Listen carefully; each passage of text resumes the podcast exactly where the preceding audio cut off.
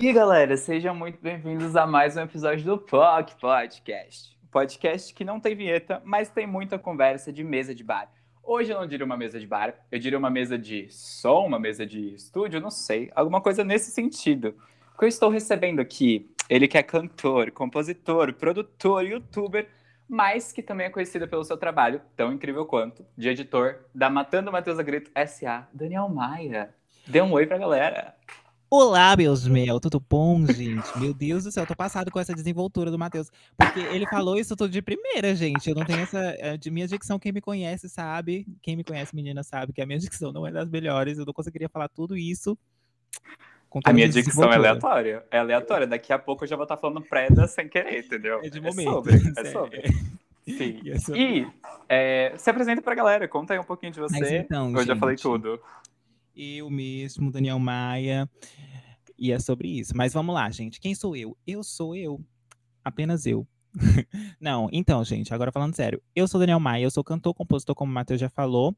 Para quem está me assistindo porque já me conhece, olá. Quem não me conhece, eu tenho o meu canal no YouTube que se chama Daniel Maia, onde eu posto vídeos aleatórios, principalmente sobre humor e música, tentando misturar as duas coisas, né? Mas também, assim, não tem tema nenhum, gente. Às vezes eu tenho dia que eu tô, ah, tô com vontade de fazer um vídeo sobre essa melancia, achei ela interessante, vamos falar sobre essa melancia. E é esse o tema do vídeo. E atualmente eu tô lançando minhas, minhas músicas autorais, finalmente está acontecendo, que fazia muito tempo que eu já estava prometendo, mas está acontecendo, graças a Deus. E minhas músicas autorais estão começando a sair aí para o mundo. Inclusive, meu primeiro single saiu um dia desses, que é Desabitual, já está disponível em todas as plataformas digitais se você quiser ouvir. E dia 1 de outubro já vai sair o segundo single do meu primeiro EP, que se chama Simulador, e o pré-save também já tá lá na minha bio do Instagram. Se você quiser fazer, e é isso, basicamente. Arrasou no Merchan. Gente, ouçam desabitual. Nós aqui da POC Podcast, que no caso sou eu e minhas 12 personalidades, estamos completamente viciados nessa música.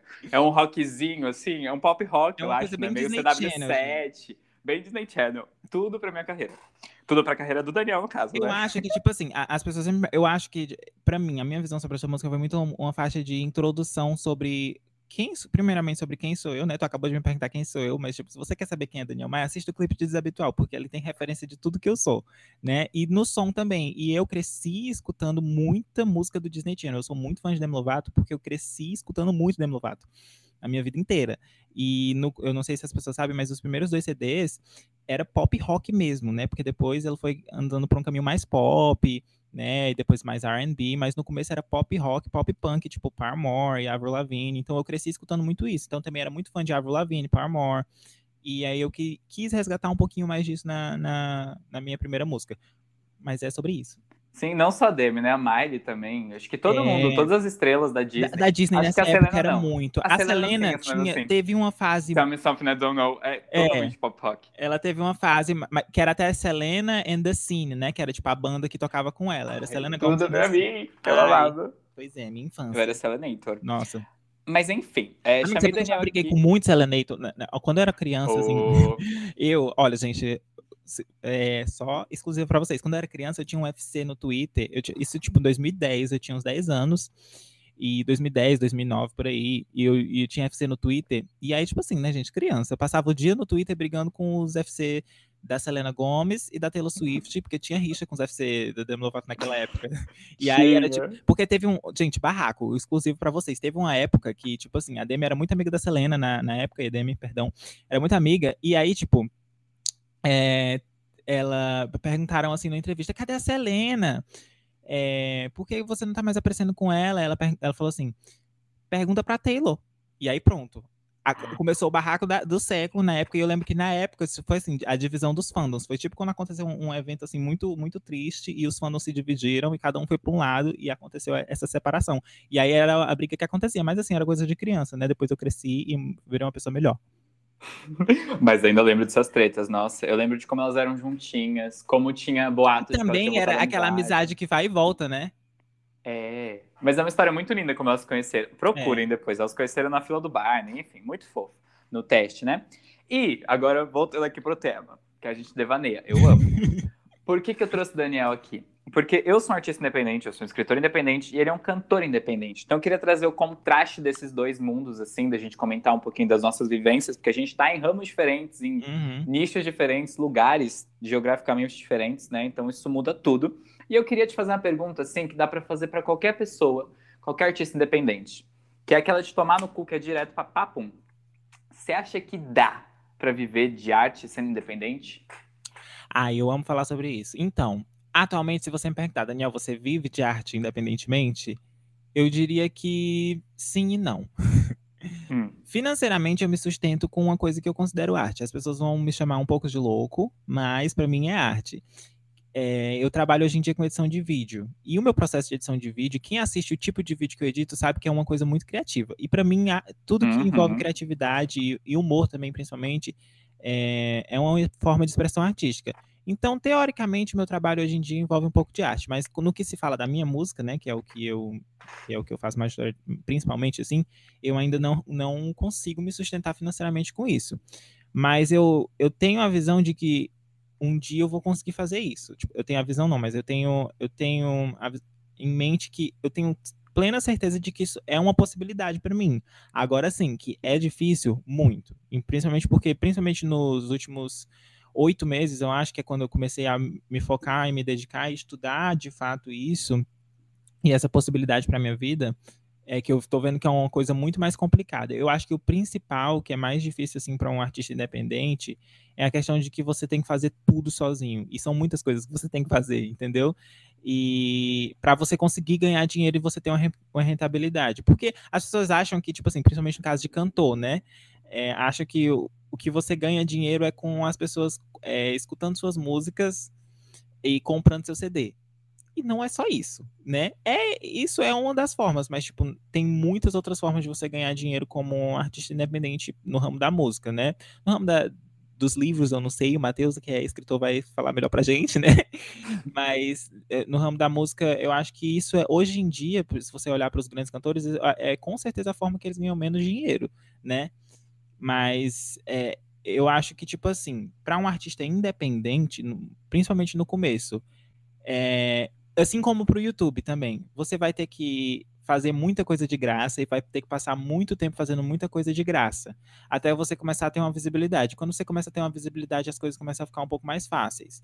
Mas mesmo assim, você vai ter que passar por muito perrengue e fazer muita coisa de graça. A não ser se você der muita sorte, mas a maioria das pessoas tem que fazer muita coisa muito de graça por muito tempo até começar a ganhar algum dinheiro com arte, sabe? Total, total.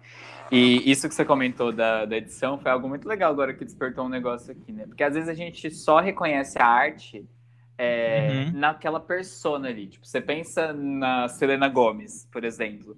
Na Selena Gomes and the Cine. Você pensava na Selena e uma bandinha ali de trás. Sendo que essas pessoas são tão artistas e tão importantes uhum. quanto a própria Selena, que ela não estaria lá se não fosse isso. Uhum. Então, reflexão muito legal para a gente levar e pensar nas formas de arte que todo mundo produz.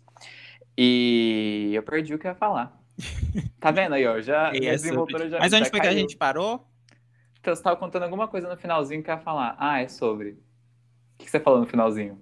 Agora realmente fica mais difícil, porque eu tenho TDAH e memória não é uma coisa muito. não é, uma da, não é um meu forte. Bacana, bacana. Então, ah, tá. Coisas de graça, né? Das pessoas fazerem coisas de graça.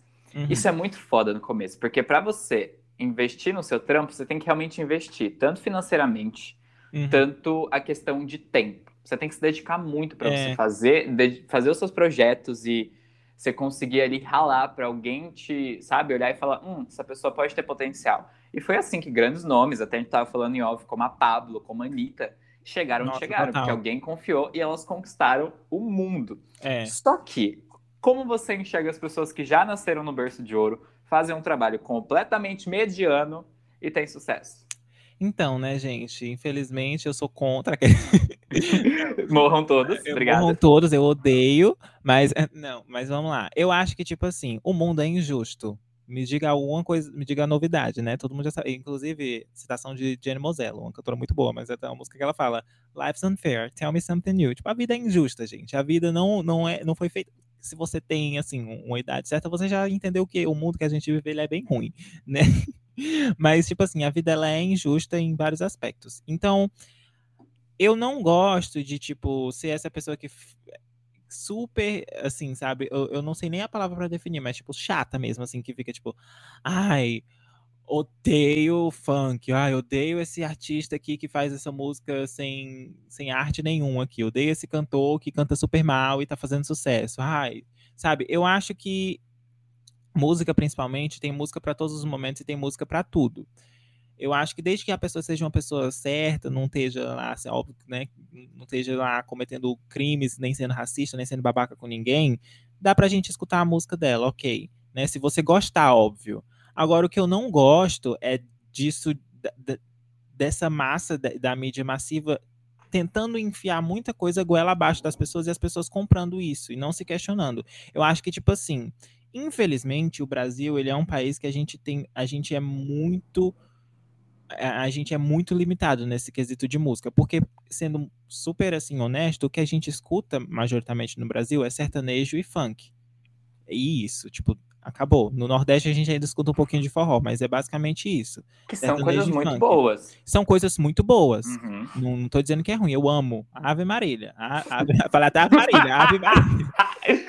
Vamos de sertanejo. eu amo, tudo. gente. Eu amo sertanejo e amo funk, mas a questão é que, tipo assim, a, na maioria das vezes é se perguntar: você está escutando isso porque você gosta disso ou porque estão botando isso para você ouvir, sabe, na rádio e na televisão e no seu serviço de streaming. Você está ouvindo isso porque você gosta disso ou porque as pessoas estão te obrigando? Porque às vezes muita gente fala: "Ai, não gosto de música pop, não gosto de rock, não gosto de alternativo, não gosto de mas você já parou para escutar, para ver se você gosta mesmo? E, tipo assim, escutar, realmente escutar e ver se você gosta. Eu acho que é muito isso, as pessoas darem oportunidade para outros tipos de música, porque a, a, música ela é muito diversa, né? E, e, tem, e tem música para todos os tipos de sentimentos. E às vezes a pessoa, você vai pegar lá o celular dela para ver a playlist dela e tem 800 músicas iguais, sabe? E isso me deixa muito triste do ponto de vista de artista, porque tem muita coisa para aquela pessoa descobrir que ela não tá escutando, sabe?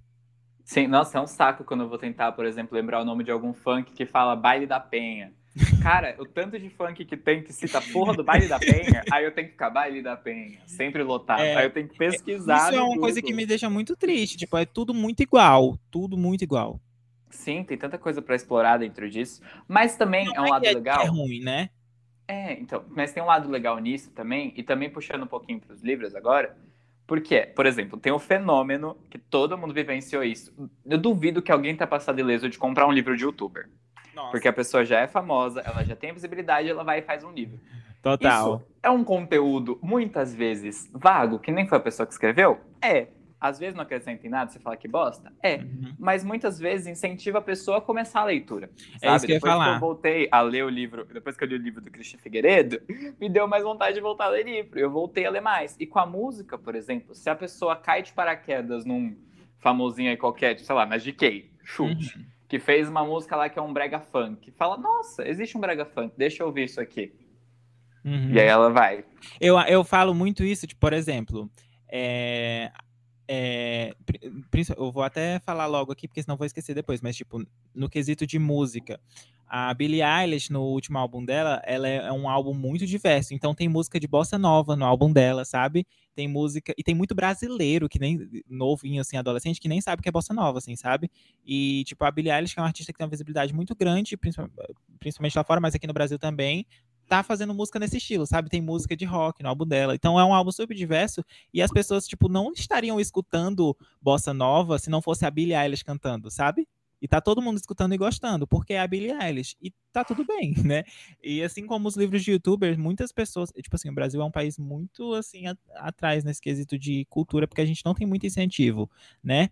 E eu acho que toda forma de incentivo é válida. Então, às vezes, realmente, se você parar para ler lá o livro do. Eu, eu, lembro sempre do caso do Isaac Duvine, que tipo, ele lançou um livro e ele não sabe escrever ainda. Ai, ai. Mas, o pior é quando sabe escrever e paga um Ghost É, nossa, é pior, pior. É, o Shade, o Shade. pior é quando a pessoa Fica sabe escrever, né? E Fica paga. Porque ele pelo menos dava pra dar desculpa, gente. Eu não sabia escrever, né? Agora tem uns aí que sabem escrever, mas mesmo assim. Exatamente. Mas, tipo, é, querendo ou não, tá incentivando as pessoas a consumirem, porque tem muita gente que nunca pegou num livro na vida, e aí porque a Kéfera fez um livro, ah, vou ler o livro da Kéfera, e aí fala, nossa, é legal ler, e aí começa a ler outras coisas, sabe? Sim, acho que a Kéfera foi a primeira, inclusive, né, a, a fazer foi livro, a primeira. E, nossa, e o livro dela foi, tipo assim, Eu lembro na, na Bienal do livro que, que tem o vídeo dela lá, tipo, é muito chocante. Tipo, foi, foi best-seller. Ela, nossa, ela é. Cara, deve ser e um foi dos todo um mais vendidos, de verdade. E, foi todo um movimento na, na literatura, o livro dela, porque foi, tipo, vendeu muito mais que qualquer outra coisa assim na época, eu lembro. Foi, e a partir daí que começou o fenômeno, que, sei lá, Bitube, Luiz Maris, que porra era Luiz Maris na época, fez Nossa, um livro, gente. sabe? Uhum, foi muita, foi muita gente, muita gente fazendo depois. Até hoje em dia ainda tem muito. Sempre que eu vou. Hoje, hoje mesmo fui no shopping, é, numa livraria, tinha, tinha tipo o livro do Authentic, Authentic Games. que é youtuber de Que Minecraft. porra sabe? é essa, mano? E é, tipo, tem, tem livro de tudo hoje em dia. Todo youtuber tem livro. Não, Sim, acho, inclusive- não acho ruim, assim. É, não é ruim, de fato, não é ruim.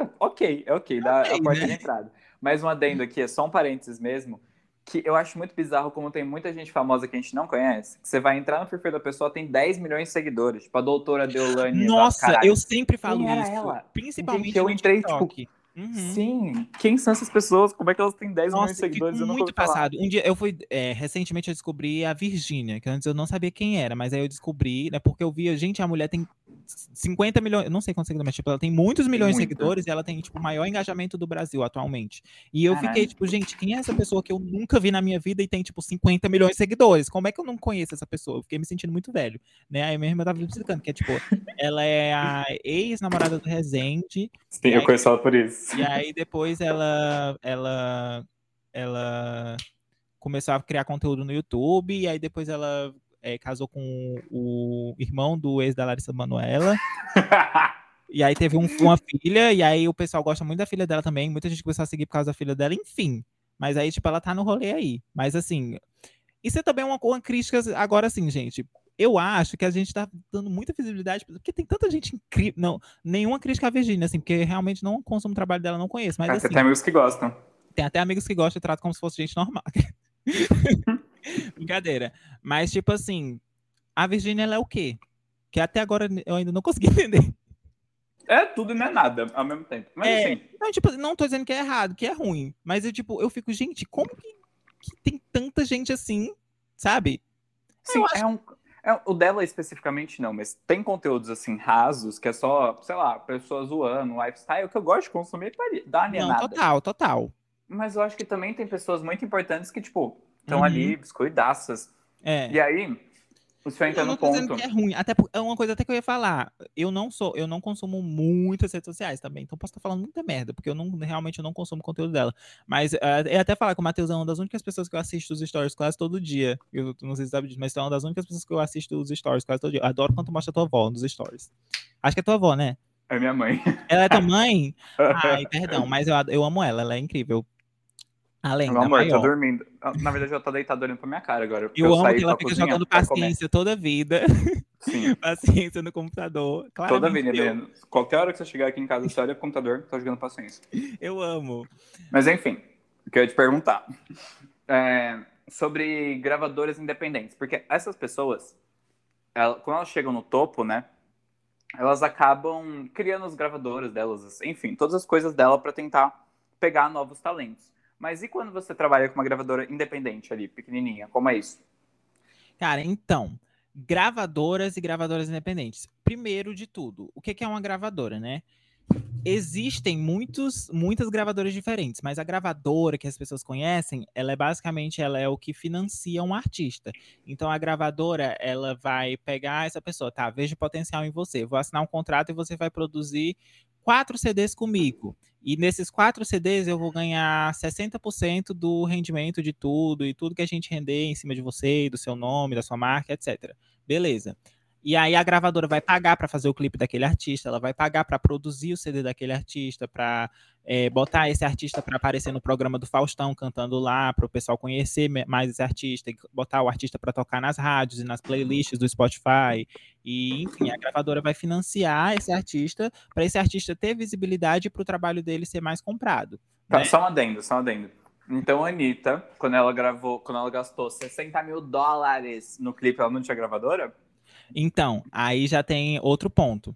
existem casos de artistas que ficam maiores do que a própria gravadora, como foi o caso da Taylor Swift na gravadora do Scooter Brown, que isso assim é, dá para fazer um, um, documentário só sobre esse assunto, né? Ou no próprio caso da Anitta, tipo assim, ela, é um, ela cresceu muito, assim, e a, a Anitta hoje em dia ela é a artista que ela mesma, ela é a própria gravadora dela, assim, sabe? Ela tem o selo, ela é assinada com a Warner, tenho quase certeza, mas tipo, é, ela que você percebe que ela que financia, ela mesma fala várias vezes que ela que paga os clipes dela. A Luísa Sonza também é outra que, poderosa é, empresária. Porque às vezes, tipo, a gravadora não, não vale a pena para a gravadora gastar todo esse dinheiro, ou então, tipo, a, a, gravadora bota mais burocracia porque sabe que o artista tem o dinheiro para pagar, sabe? E, e aí vai, depende muito. Isso é mais aqui no Brasil mesmo, assim, sabe? Mas no caso da Anitta, ela, ela mesma pagou, não porque ela não tinha gravadora, mas porque a gravadora dela não, não, não fazia sentido ali para ela, sabe? Perderam, né? Pois é, mas é porque, tipo assim, às vezes, por exemplo, no caso da Anitta, nem, nem é que perderam, é porque a Anitta mesmo, ela já tá num ponto da carreira dela que ela, ela já sabe se administrar muito bem, ela não precisa de gravadora para divulgação, porque ela já é muito famosa.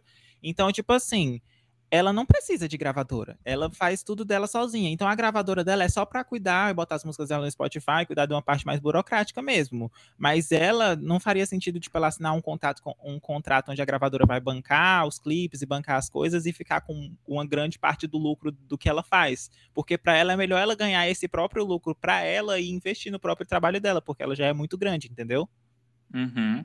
Agora, para um artista que está no começo da carreira, por exemplo, tipo, eu não sei se é o caso, mas, por exemplo, a Alexa, que ela é uma artista que ainda não tem o mesmo tamanho da Anitta, mas às vezes a Alexa não tem, sei lá, um milhão de reais para pagar um clipe, sabe? E a gravadora pega e vai falar, tá, eu vejo um potencial muito grande aqui na Alexa, vou bancar esse clipe e tal.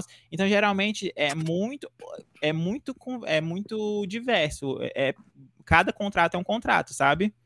E tem casos de, de e gravadora independente que tu falou. Hoje em dia é, existem gravadoras independentes e artistas independentes. A gravadora independente é como se fosse uma gravadora, só que menor, né? Então, tipo, é, é geralmente é, vai cuidar da, da, carreira de um artista, mas não vai ser tão assim, né, grande como, como essas gravadoras tipo Warner, Sony, Universal, enfim.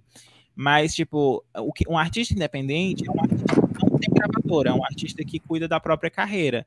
Então, eu, por exemplo, eu, no caso, se eu for fazer um clipe, não tem ninguém, a não ser se eu arrumar algum patrocinador, mas eu que tenho que cuidar de tudo e pagar meu clipe, e pagar para gravar minha música, e pagar tudo e fazer tudo sozinho. Existem artistas que é, não tem gravadora, mas tem um time. E aí, às vezes, o artista tem um time de investidores, ele tem um time de pessoas que trabalham com ele, mas ele não, tem, não é assinado com uma gravadora. Entendeu? Então, por exemplo, às vezes, sei lá, é, o Léo da Super Combo, que é uma banda de rock, né? Ele tem é, o estúdio dele, ele tem o, a galera que trabalha com o marketing dele, ele tem a galera que trabalha com a produção. Então, tipo, ele tem um time, mas ele é um artista independente. É, não, ele não é assinado com nenhuma gravadora, assim, sabe? Uhum. Então, ó, artistas que estão ouvindo a gente, músicos, cantores, vocês têm muitas possibilidades aí. Vocês podem é. também casar com um velho rico e fazer Eu acho que é a melhor. Eu também acho. Sabe o que eu tava pensando esses tempos? Aqui já saiu totalmente do tema. Mas que eu não casaria com um velho rico. Eu casaria com um velho famoso. Não necessariamente um velho, mas com alguém famoso. Porque se você tá com alguém que é rico, essa pessoa pode morrer, os filhos podem disputar, entendeu? É pode acabar essa grana. Mas a fama Tipo, o namorado Rangel. Começou a namorar com ele e ganhou um milhão de seguidores. Entendeu? Isso ninguém te tira. Você vai ter um milhão de seguidores para você fazer suas coisas, lançar suas publi, lançar suas coisinhas no seu perfil. É... O homem pode acordar no outro dia falando que não quer você mais, mas sua carreira Resumindo, não. Gaga. Casa se faz igual a Grimes, com um que é rico e famoso, que ela casou com o Elon Musk. Oi. Só um minuto, gente. Oi. Pera aí. A gente espera. A gente vai ficar no silêncio. Eu tô gravando aqui. Enfim, minha mãe. Tá vendo? Coisa de gente independente. Pois Você acha é. que a Anitta é interrompida quando tá Então. gravando? Você acha que, sei lá, um podcaster grande é interrompido? Não é. É a vida. Mas então, gente, façam como a Grimes, que casou com um, um que é rico e famoso. E Elon começou a tomar banho depois disso. E é sobre isso. E é sobre. É... que, mano, eu fico muito abismado pensar que a Grimes casou Eu, com Elon eu Musk. acho muito aleatório. O que eu, eu queria entender como foi que isso aconteceu, porque é tipo, é tipo você botar é, ketchup no sorvete. São duas coisas de dois universos completamente diferentes se encontrando. Eu, eu queria muito entender como foi que isso aconteceu. Muito. Não, ketchup no sorvete ainda é mais plausível, porque é comida com comida. É. É como se você juntasse, sei lá, se bem que areia também as pessoas comiam. Terra também. É como se você juntasse sei lá, uma roupa, é, uma roupa, juntasse uma camiseta, misturasse assim no arrozinho e metesse pra dentro. É, são duas, duas coisas muito diferentes. aleatórias, muito diferentes. Eles ainda tiveram um filho, né? nome Com nome ainda, pra, pra chuchu beleza. Eu amo que tem um vídeo daquela menina que ela chega assim, ela na casa da, da moça, ela não lembra o nome da moça, ela vai chamar ela e fala, ela fica chamando a moça assim, né? Aí a menina postou esse vídeo no Twitter e falou, falou assim, ai, a amiga da filha da Grimes indo chamar ela pra brincar. Total, mano, total. Eu vou aproveitar esse gancho que a gente teve aí de alguém gritando você no fundo para perguntar como é o apoio familiar e de amigos, assim, com o seu trabalho. Você então... sente que as então. pessoas acreditam nisso ou que elas pensam que é só mais um hobby, que é só mais uma coisinha? Hoje em dia, eu acho que é porque já, já tem meio muito, já bati muito nessa tecla, sabe? De que é isso que eu quero, que eu quero ser artista e tal. Então, eu acho que as pessoas já entenderam isso, assim. Era um sonho Agora, ser é. um. Agora, tipo assim, acreditar que vai dar em alguma coisa em algum momento, eu já acho que são poucas pessoas assim, sabe? Ou então acredito, mas tipo assim, ah, não sei, assim, sabe? Mas eu acho que vai de amigos para amigos. Eu tenho amigos que me apoiam muito, que acreditam muito, e tem aqueles outros que você percebe que a pessoa tá tipo, né, o que, que, é isso que você tá fazendo? Não tô entendendo, né? Mas é uhum. é isso. Eu acho que, tipo assim, é muito importante para qualquer pessoa que queira fazer qualquer coisa na vida dela ter apoio, né? Principalmente no caso de artista independente, que vai ter que passar muito tempo trabalhando de graça, se você não tiver quem lhe sustente, né? É, então, é, é, complicado. Porque às vezes, gente, eu acho que o, o, mais complicado, que a gente até falou antes, nessa questão de artista independente, é a questão do tempo. Porque você precisa ter tempo para fazer tudo. Então, a, às vezes, tipo, se você for fazer, sei lá, você quer fazer um clipe com dança, e aí você tem que fazer você tem que ir atrás do figurino, porque você não tem um stylist, você tem que ir atrás da costureira para fazer esse figurino, você tem que comprar o tecido para fazer esse figurino, e você tem que é, ensaiar a dança, e você tem que ir atrás de um coreógrafo, ou, ou fazer a coreografia, ou tem que aprender a ensaiar essa coreografia, depois você tem que gravar a música, você tem que produzir a música, você tem... Então, tipo, você faz tudo isso sozinho, e para isso você precisa de muito tempo. Então, é por isso que as coisas demoram muito mais é, para artista independente, e, e é por isso que as coisas são mais difíceis, né? Então, tipo assim, é, se você fazer isso tendo uma vida profissional paralela, né? Então, tipo assim, você fazer tudo isso e ainda ter um emprego de carteira assinada e trabalhar é muito difícil, né? Querendo ou não, é muito difícil. Então, eu acho que, tipo assim, quando você já tem é, uma. Quando você tem. Você faz só isso, é, é, querendo ou não, é um pouco mais fácil das coisas acontecerem, sabe?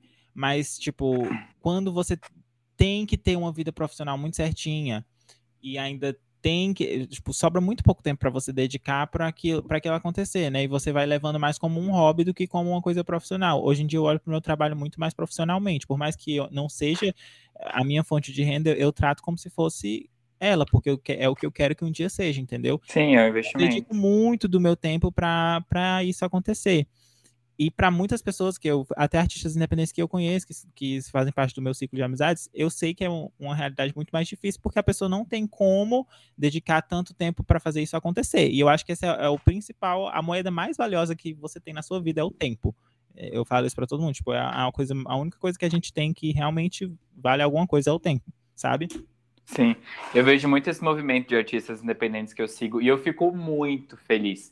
Por mais que eu sei que eles passem, tipo, cara, eu já namorei um artista, tipo, eu sei os perrengues fodas que tem, mas eu fico muito feliz de ver as pessoas cada vez mais se jogando e acreditando e realmente se dedicando para isso, porque é foda você ter um CLT, você trabalhar 12 horas por dia, é. 8, 10, que seja, e você conseguir ainda assim ter tempo e inspiração, porque a sua é. criatividade é o que te move. E esse lance do apoio que eu comentei, é, eu percebo que tem muito uma coisa das pessoas, um, não acreditarem muito naquilo, não darem muita importância, uhum. porque elas te conhecem, sabe? Como se fosse mais uma coisa que você fez. Sim. É, e elas estão tipo, ah, foda-se. E que elas apoiam muito mais desconhecidos e artistas grandes. Tipo, agora tá uma febre no meu Facebook, no meu Twitter, Instagram, tudo só tem gente falando de ingresso do Rock in Rio. Vai um artista independente que a pessoa gosta, vendeu ingresso a 20 reais, vê quantas pessoas vão. Aí vai falar, ah, tô sem grana, sei lá o quê. Uma pessoa, sei lá, o youtuber lança um livro a 50 conto. Ou uma pessoa que a pessoa gosta vai lá e lança 50 conto. Vai todo mundo comprar esse livro. Eu lanço o meu e-book, tipo, sei lá, 8 reais. É. Quantas pessoas compram? Parece que elas têm essa tendência, né, de realmente ir na massa e de não ir no que e é faz muito, sentido. Isso até em questão de música. Ou isso é uma coisa que me deixa com muita raiva, que tipo virou, principalmente no Twitter, virou um hype de tipo assim, é é uma coisa vergonhosa você gostar de um artista que não é conhecido, tipo, ah, você gosta da da Tori Kelly, sei lá, uma cantora que eu gosto. Nossa, muito flopada, não gosto não. Ai, ai cadê? Não, não, não conseguiu nenhuma música na Billboard esse, esse ano. Cadê o álbum dela flopou? Ai, ai sério que tem isso? Nossa, gente, de, muito, Eu sou o contrário. Inclusive, uma, uma denúncia, gente. Os fãs da Pablo Vittar Gente, vocês são fãs ou haters? Pelo amor de Deus. então, um momento que tem vezes que eu entro no Twitter, nos comentários da Pablo, eu fico triste, gente. Porque é muita gente reclamando, principalmente gente reclamando que o Batidão Tropical não foi tão bem quanto eles queriam que fosse, ou, ou, ou quanto os últimos álbuns foram. E gente reclamando que ela tá fazendo o álbum de forró e as pessoas não gostam de forró. Gente, pelo amor de Deus sabe? E tipo assim, ok, você não gostar de forró e não escutar, beleza. Agora você ir no comentário da, da foto da Pablo Vittar ficar reclamando e enchendo o saco dela, mandando ela gravar outra coisa. Você acha que ela, se ela tá gravando forró porque ela quer, gente, pelo amor de Deus. Ai, eu, eu me estresso com essas coisas, eu não aceito. Exatamente. O negócio é crítica construtiva. Tipo assim, eu gostei do álbum? Não, mas eu falo, eu não gostei porque não tem muito a ver comigo. Eu acho que poderia puxar um pouquinho pois mais é, pro pop. E ninguém é obrigado a gostar. Agora, tipo Lorde. Agora, outra coisa é você ir nos comentários ficar enchendo o saco. E não é nem só de, de, de ser hater e ficar xingando, mas tipo, de ficar fazendo comentário desnecessário. Tipo, ai, ah, odiei o Bastidão Tropical, essa bomba, não sei o quê. Tipo, sabe? Pra quê? Se você não gostou, não escuta. Simples, espera o próximo álbum, é, antigos, tipo, entendeu? Tipo, eu, por exemplo, igual tu falou, da, eu sou muito fã da Lorde, mas eu não gostei muito do último álbum dela. Pra mim, tipo, dos, dos, dois, dos três álbuns que ela tem, foi o que eu menos gostei dos três. Uhum. E assim, tá tudo bem. Eu gosto muito de Taylor Swift, mas o Evermore foi o álbum dela que eu menos gostei. Do, do, dos últimos álbuns que ela lançou, foi o álbum que eu menos gostei. E tá tudo bem, eu só não vou escutar. Agora eu não vou ficar lá nos comentários da Taylor Swift falando: Nossa, Taylor, pelo amor de Deus, que bomba. Para de divulgar essa bomba, lança logo outro álbum. Pelo amor de Deus, ninguém aguenta mais essa era. Faz logo... Sabe, gente? Mas é porque se... é, as pessoas sempre vão achar um motivo é. pra criticar. Porque se ela divulga o álbum que o povo não gosta, aí mete pau. Aí a Gaga, por exemplo, não divulga o como é que é o nome do último álbum dela, caralho? Fugiu. O Cromática. O Cromática, todo mundo mete pau porque ela não divulga. Cara, é, ninguém tá tão feliz com nada. Ninguém Mas, tá assim, feliz com nada. É o bom senso, gente. Vamos ter bom senso. É por isso que eu gosto de artistas flopados que quase ninguém conhece. Porque o quê? O artista pode te dar atenção se ele for BR. É, é. Você tem ali um fandom mais fechadinho. Tipo, quando o Troy não era estourado, eu comprei desde 2014. Que delícia ouvir as hum. musiquinhas dele sem ninguém ficar enchendo o saco. Agora, qualquer coisinha é porque, faz, geralmente, quando o artista é mais flopado, quem acompanha mesmo é quem gosta, sabe? É, sim, sim. Não, não vem muito hater. Exatamente. É, tem isso, né? Era isso que eu ia te perguntar também, de... Você sente que tem uma diferença para ti, por você ser pequeno? Você sente que o volume, não necessariamente o volume, mas a proporção de críticas e elogios é diferente? Ah, com certeza é diferente, porque como você tem menos pessoas escutando, você tem menos pessoas falando sobre sua música, né? E, tipo assim, principalmente no começo, quem é artista independente, tipo, a maioria das pessoas que vão escutar são pessoas que você conhece, são seus amigos, né? É, quando você ainda não tem uma plataforma muito grande, a maioria das pessoas que vão escutar são pessoas que te conhecem, são pessoas seus amigos, e são as pessoas que você mostra, né? Porque não tem quem você mostrar no começo. Então, são pessoas que até se não tiver gostado, não vai falar muito. Eu, no Exato. caso, tipo, como eu já trabalho com criação de conteúdo há muito tempo, eu tenho um canal no YouTube já vai fazer seis anos, né? E antes disso eu já fazia conteúdo para internet há muito tempo. Então, tipo assim, eu, hoje em dia, eu me considero uma pessoa que lida bem com críticas, sabe? É, é, já recebi muito comentário de hater na minha vida. E no YouTube, né? Teve uma época que eu tava muito focado no YouTube, e aí meus vídeos estavam pegando bastante visualização. E, e assim, quando você. Gente, isso é lei quanto mais, mais visibilidade você tiver, mais hate você vai ter. Hate é sinônimo de que você está fazendo sucesso, de que está dando certo. Infelizmente, o nosso mundo funciona assim. Infelizmente, se você está tendo visibilidade, vai vir junto com isso, é o preço, gente. Vai vir os haters. E aí, se você estiver num momento que você não está muito bem psicologicamente, isso pode fazer mal, assim, para você. Mas eu acho que eu já tô num momento assim que eu, eu lido bem, assim, sabe? Mas com certeza a proporção é muito menor, né? E eu acho que o, o até isso que eu tinha, tinha falado, tipo, as pessoas não, as pessoas têm vergonha de falar que escutam coisas mu muito pequenas, assim, artistas que ninguém conhece. Porque eu não sei porquê o que eu queria de verdade entender como que isso faz sentido na cabeça das pessoas, mas existe esse movimento, no, principalmente no Twitter, que eu vejo, que é o pessoal que fica brigando por charts, tipo, os fandoms brigando, ai, a Taylor flopou, não sei o que, com esse álbum, não sei, e aí, tipo, eu fico, gente, pelo amor de Deus. Não, mas faz sentido. A questão de eles não gostarem de artistas pequenos, por exemplo, faz sentido porque as pessoas não ouvem a música só pela música, elas ouvem pela comunidade que aquilo se forma, é. pelo status que ela tem. Você postar uma Billie Eilish no, no seu story, tem é. um status ali do que você postar uma música de um artista independente. Vai ter uhum. cliques diferentes, respostas diferentes. Então a pessoa quer sentir parte. E eu acho que essa da Billboard, é, dos topos das paradas, é mais para criar essa rixa mesmo completamente desnecessária. Porque as artistas estão ali se abraçando, falando que legal que você passou, que legal que você tá fazendo uhum. sucesso.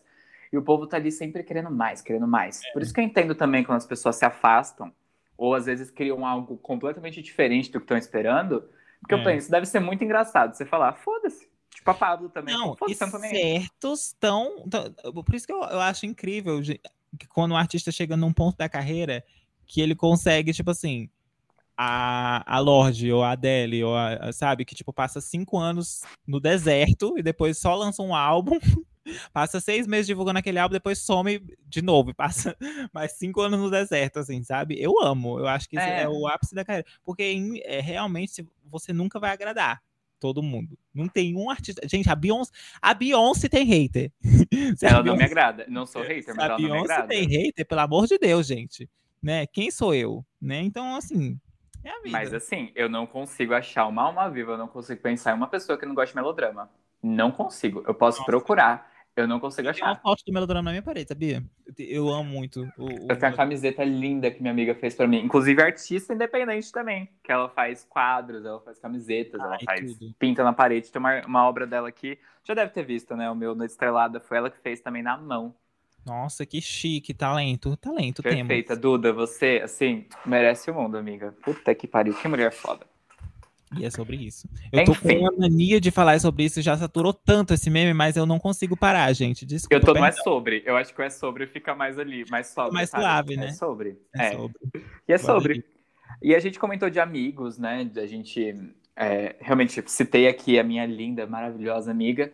E como é que é a rede de apoio que você acha é, entre os artistas, não necessariamente entre os seus amigos, mas entre os artistas, seus amigos artistas? Isso, foquei. Eu sinto que, tipo assim, eu sempre gostei muito, isso é até uma coisa que a gente tá falando antes, mas, tipo, eu sempre gostei muito de, de, de ajudar as pessoas no que eu conseguia, assim. Hoje em dia, eu, a forma que eu vejo de ajudar a, os meus amigos artistas, principalmente no ramo da música, é ajudando eles a produzir. Hoje em dia, produção musical é uma coisa muito cara, né? E como eu aprendi a produzir, para quem não sabe, as minhas músicas sou eu que faço a produção, eu tenho um home studio onde eu lutei muito para conseguir aprender as coisas, mas graças a Deus cheguei num ponto da minha carreira que eu posso dizer que eu sou um produtor musical. E eu, e eu aprendi a produzir, né? Fui aprendendo, quebrando muita cabeça e aprendendo muita coisa assim na cara dura. E, e eu acho que, tipo assim, a melhor forma que eu posso fazer é ajudar essas pessoas que às vezes não tem como pagar uma produção no estúdio super caro, mas tem uma música, sabe? Escrever uma música super legal e quer produzir. Então eu sempre ajudo. Então eu tô ajudando vários amigos meus a produzir é, o som deles, assim, sabe? Porque tem gente que tem muito talento, mas não tem dinheiro para gravar uma música no estúdio. Uhum. E eu acho que, tipo assim, questão de, de, de apoiar, eu, eu, quando eu lancei meu, meu primeiro single, eu vi muita gente compartilhando e escrevendo assim, apoie, apoie um artista local, apoie esses artistas locais, né? Eu achei muito legal né, o, eu fiquei muito feliz quando, quando lançou o primeiro single, porque muita gente compartilhou e eu não esperava que fosse tanta gente compartilhar assim, né? Eu vi no story, eu fiquei tão feliz, eu falei, caralho, que foda. É tão feliz. legal, né? Porque os números não são pra gente que faz o bagulho, os números não são a coisa mais é. importante. Mas é claro que eles são importantes. Você vê é que é porque, tipo assim, pessoas fizeram isso. Não é a questão do número, é porque você quer as pessoas se conectando com aquilo. Você fez. Se você fez um. É, você é artista. Se você é artista, você quer ter um público, um palco, uma pessoa para consumir a sua arte. Você não tá fazendo pra, pra ninguém, né? Então, se você faz, consequentemente, você quer que as pessoas escutem. Não porque você quer ficar rico ou porque você quer ser famoso, mas porque você quer que as pessoas escutem aquilo, sabe? Você tá contando uma história, você quer que as pessoas escutem aquela história, sabe? Sim, e, eu... e além, além de escutar, além do ler, é a pessoa e compartilhar, porque a pessoa tem que ter gostado muito, é, tem que estar nossa, muito engajada. Eu fico, eu fico, gente, eu fico besta, quando eu fico todo bobo quando a pessoa posta, tipo, nos stories escutando a minha música, sabe? Tipo, o pessoal vai postar, porque nossa, eu fiquei passado. No, no, dia que eu vi a minha, minha, primeira música no Spotify, eu fiquei, gente, a minha música está no Spotify, isso é tão legal. Eu fiquei dando play na minha música, gente, tem eu, olha minha página. Meu Sim, perfil. e muito... eu vi esses dias no story que você postou quantas pessoas estavam ouvindo no momento. Fiquei, é, nossa, foda. e é muito massa. Tipo, no, no Spotify for Artists, dá pra você ver quantas pessoas estão escutando sua música naquela hora. E eu fiquei, gente, tem quatro pessoas escutando minha música agora, meu Deus. Sei, eu fico pensando agora, quando eu tô ouvindo, pensando, fazendo almoço, eu penso, caralho, será que ele tá vendo agora a tela, vendo quantas pessoas tem? Eu deixo aberto sempre, eu fico olhando. Às vezes, às vezes, tipo, às vezes tem hora que não tá ninguém, aí depois eu olho e tem cinco pessoas. Eu, gente, como tem cinco pessoas agora escutando minha música? É muito doido pensar o quanto é, chega. Não, e, chega o, e, o, que é mais doido para mim é tipo você ver as, que as pessoas estão. Porque quando eu lancei a, a música no, no serviço de streamings, é, eu achava que, tipo, todo mundo que me conhece, tipo, ia escutar uma vez e ia parar. E, tipo, nunca mais ia escutar. Mas as pessoas, tipo, tem. Tem, tipo, a minha música que, eu lancei tá com uma média de, de 80 plays por dia. Então, tipo, todo dia tem umas 80 pessoas escutando minha música ou uma pessoa escutando minha música 80 vezes. Então, tipo assim. é, eu fico, gente, as pessoas estão realmente escutando de, de novo, sabe? As pessoas gostaram, estão escutando. Isso é muito massa, que você percebe que as pessoas gostaram mesmo, assim, não era mentira. Quando a pessoa falou que gostou, gostou mesmo. É, eu acho que eu sou uns 5% disso aí. Eu acho que eu ouço umas quatro vezes por dia. Porque eu sou assim, fazendo adenda aqui, de música, eu tenho momentos. Eu não ouço o tempo todo. Eu intercalo música e audiobook de Harry Potter, porque eu amo. E vídeo de YouTube, assim, às vezes. E aí eu acordo, por exemplo, eu boto lá uma música. Aí eu boto na fila minhas faves. A sua tá entre essas agora que eu vou e ouço. Eu sou muito de álbum. Legal. Eu sou muito Ai. de álbum. Eu, tipo, eu fico. Cada, cada mês ou cada semana eu vou me viciando em um álbum. Tipo, eu tava muito viciado no álbum da, da Claro, que ela lançou, e eu enjoei. Agora eu tô muito viciado no Plastic Hearts, que eu ainda não tinha escutado da Miley. Eu parei pra escutar agora. Tanto que eu não gosto de escutar, tipo assim, só algumas músicas. Eu gosto de parar, sentar, escutar o álbum do começo ao fim, escutar todas as músicas e me concentrar. Ah, Sim, amo. a primeira impressão é algo muito doido. Tanto que eu até te mandei um vídeo da minha primeira impressão. Era tardão, eu tava morrendo de sono, mas eu falei, não, preciso mandar um vídeo. Porque para mim, sabe, pega realmente ali o que você sente com a música. Uhum. E eu gosto muito quando as pessoas estão lendo o livro, elas abrem e manda uma foto, tipo, caralho, tô aqui e foi isso que eu senti. É, é, é outra massa. brisa. Mas esse do álbum, eu tenho que gostar muito, muito, muito do álbum pra ouvir inteiro. Esse ano, os álbuns que eu fiquei, assim, realmente ouvi inteiro, que não teve uma música que eu pulei, que eu vi no repeat, foi o da Olivia Rodrigo Nossa. e o da Luísa Sonza. Puta que pariu, que álbum. Nossa, os dois também eu escutei muito. O da Luísa eu ainda não consegui enjoar. Eu ainda tô escutando bastante. O da Olivia também. eu escutei muito no começo, no, assim que saiu. Tipo, assim que saiu, eu escutei muito, muito, muito. Aí agora eu não tô mais escutando tanto porque eu já enjoei mesmo. Eu sou um, eu tenho um negócio que eu enjoo de música. Eu enjoo até relativamente rápido. Então, geralmente eu pego um álbum e eu fico escutando só esse álbum uma semana inteira. Aí depois eu não aguento mais escutar aquele álbum. Sim, aí depois tu volta, depois de tipo, É, um ano, aí depois, lá, tipo, passa cinco meses, um ano que eu não escuto, aí eu lembro e eu fico viciado no mesmo álbum. Eu sou muito assim, muito assim. Exato, eu tô viciado agora no Believe do Justin. Do Justin. Ai, mano, eu gostava, eu gostava muito dos, dos primeiros, das, tipo, do começo da carreira, das músicas do começo da carreira do, do Justin era o que eu escutava mais, assim. Atualmente, as coisas que ele lança, hoje em dia, não, não consumo muito. Mas no começo, tipo, Never Say Never, One Time, era, era muito bom. Essa época da música foi muito legal, que tinha o pessoal fazendo esse R&B pop, assim, que era, tipo... Ah, era muito bom. Tipo, o You Strusley da Ariana Grande, esse, esse, esse, gênero musical que, que aconteceu ali nos, nos anos 2009, por aí, era muito bom. Por Hoje em dia não vejo Ariana, aliás. Fazendo. Por onde tá ela? A Ariana lançou. Ela tá fazendo a linha de maquiagem dela agora. Ela tá no The Voice também, tá apresentando, tá hum. jurada do The Voice. Eu acho que ela só vai lançar álbum ano que vem mesmo. Lá vai Rihanna agora. Ai, Fez escola pra todo mundo. O meu pai. Ah. a Selena também. Aliás, não, a gente precisa comentar aqui. É, se bem que a gente vai. Pô, a gente tá falando de não criticar, né? De ser, não ser hater, mas não é hater porque eu gosto muito dela. Mas o que foi essa porra desse último EP, Selena Gomes? Puta que me pariu. Eu ainda não ouvi. Eu ouvi, quer dizer, eu ouvi, eu vi dois clipes, que é em espanhol, né?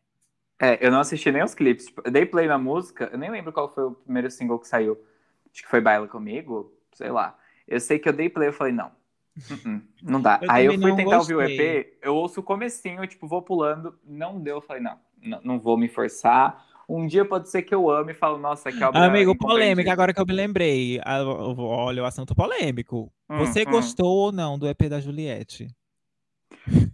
Se eu te falar que eu não consegui ouvir inteiro, você acredita? A mesma coisa que, eu, que rolou com a Selena. Com a Eu Selena. fui pulando. Só que Olha, assim, gente- Selena, eu gosto da música, eu gosto da voz dela, só não achei que combinou, não ornou, não é o que eu gosto, assim, pra mim, nesse momento. Foi a A Juliette questão achei que do, canta do- ruim. a questão do sorvete com ketchup, né?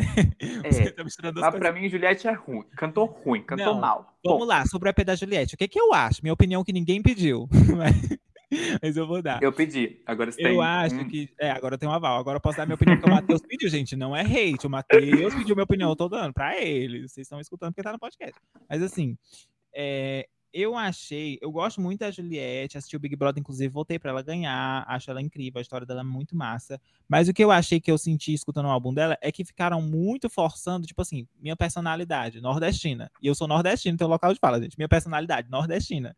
Eu acho que, tipo assim, ela é mais do que isso, sabe? E todas as músicas tinha que ter a cada verso uma gíria nordestina e o preconceito eu só engulo com farinha e alguma coisa assim, sabe? tipo, eu achei que forçou muito isso da imagem nordestina.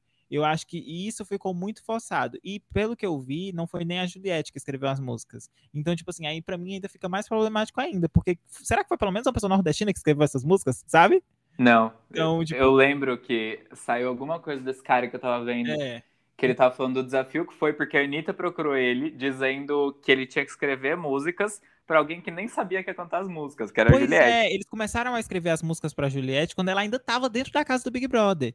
Então, tipo assim, é muito complicado, sabe? Então, é um trabalho que eu vejo que não tem. Por mais que seja a Juliette ali cantando, eu não sinto muita, muita Juliette ali, sabe? Eu sinto que é uma coisa muito fabricada. E é uma coisa que eu não con- costumo consumir muito, assim, é quando eu sinto que o artista não tem muito, muita verdade ali naquilo que ele tá fazendo, sabe? Sim. Mas, tipo assim, musicalmente, os arranjos, agora falando da parte de produção musical, eu gostei até bastante. Tipo, do- do- dos arranjos, eu achei que eles conseguiram misturar pop com forró de uma forma muito, muito gostosinha. Eu não gostei muito das letras, né? E aí. é Eu não isso. gostei dos vocais. Os vocais É. também, assim, gente, não tem como cobrar muito que a Juliette, né? Não, claro que ela não é a Beyoncé, né? Ainda, ela vai fazer aulas, ela Mas vai chegar. ela tá estudando bem. e tal. Eu acho que, tipo assim, a, a Juliette, nessa história toda, eu acho que ela é a menos culpada, sabia? Porque ela caiu muito de paraquedas da- Sim. além disso tudo. A Anitta é a mais inteligente. Gente, a Anitta é muito inteligente. Porque ela saiu, a, a Juliette saiu do Big Brother, ela já, antes dela sair, ela já tava ali produzindo o, o EP, já chamou a Juliette, vem pra minha casa agora. Exato, a E menina já aí- foi direto pra É, casa. ela saiu do, do BBB direto pra casa da Anitta e lá ficou gravando o, o- o EP. Foi igual a Beyoncé sequestrando a Cia. Exato. Mas a, a Juliette, assim, ela fez uma construção de imagem depois. Depois que ela saiu do É. BBB, ela mudou completamente. Com certeza ela teve uma puta reunião pra ela entender o fenômeno que ela foi. E eu gosto, Não, eu acho que, tipo enquanto assim, sudestino... até agora ela não tem como ter caído a ficha pra ela, porque é, foi, foi muito, nunca aconteceu isso antes, assim, do Big Brother. Sim, é um choque. O vídeo dela eu amo. Mas eu, enquanto sudestino, eu consigo ver muito... Cara, eu vejo muita força nesse lance de reforçarem a origem dela, de... Uhum. Pra mim não parece forçado. Pra você pode parecer forçado, tipo, porque é algo natural pra você, sabe? Uhum. mas não é algo que a gente aqui tá ligado com essa cultura. Eu acho que ela traz É. muito isso, o que é muito legal. E eu acho um pouquinho forçado o Gil do Vigor, talvez? Acho. Mas É. aí talvez é porque eu não gosto muito dele também. Aí eu posso estar fazendo um juízo de valor. Ah, eu gosto do Gil, gente. Assim, né? No, no Big Brother, não votei pra ele ganhar porque eu tava torcendo mais pra Juliette. Mas, assim, acho o Gil uma pessoa legal.